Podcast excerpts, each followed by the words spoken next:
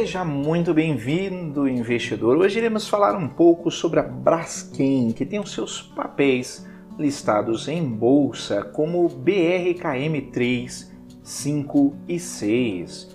Braskem diz que centrais petroquímicas no Brasil voltaram à normalidade.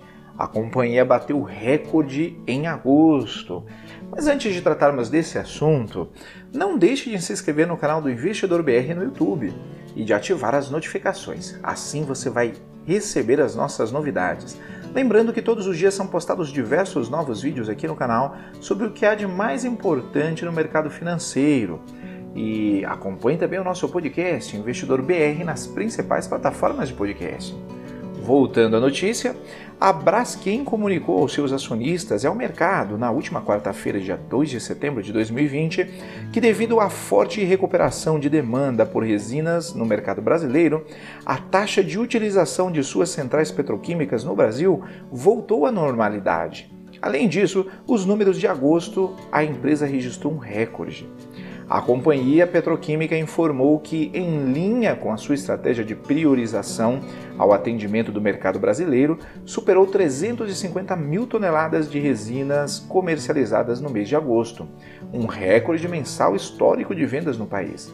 Além disso, a Braskem reforçou seu compromisso com a manutenção da sua posição de liquidez e disciplina de custos e na continuidade da implementação de, medi de medidas do seu plano de desalavancagem.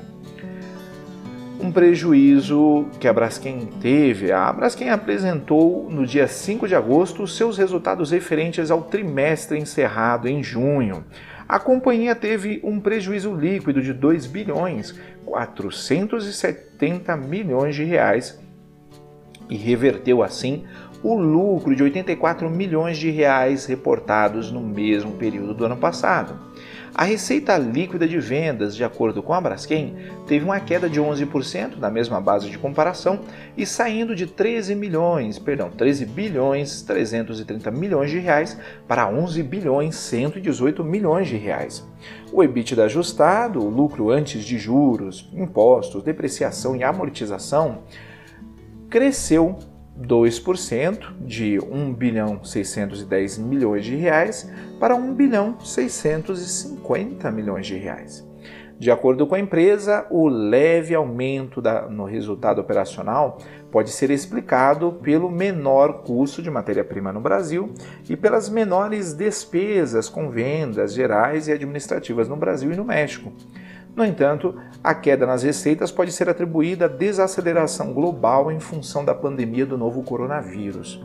Estamos mantendo nossas plantas industriais operando e continuamos nos preparando para uma retomada econômica no, nos mercados que atuamos, disse Roberto Simões, CEO da Braskem, em nota publicada junto ao resultado da empresa. Irei deixar na descrição o link dessa notícia e de alguns livros que podem ser de ajuda na sua educação financeira. Comenta aí, investidor, você investiria na Braskem? Ficamos por aqui e até a próxima!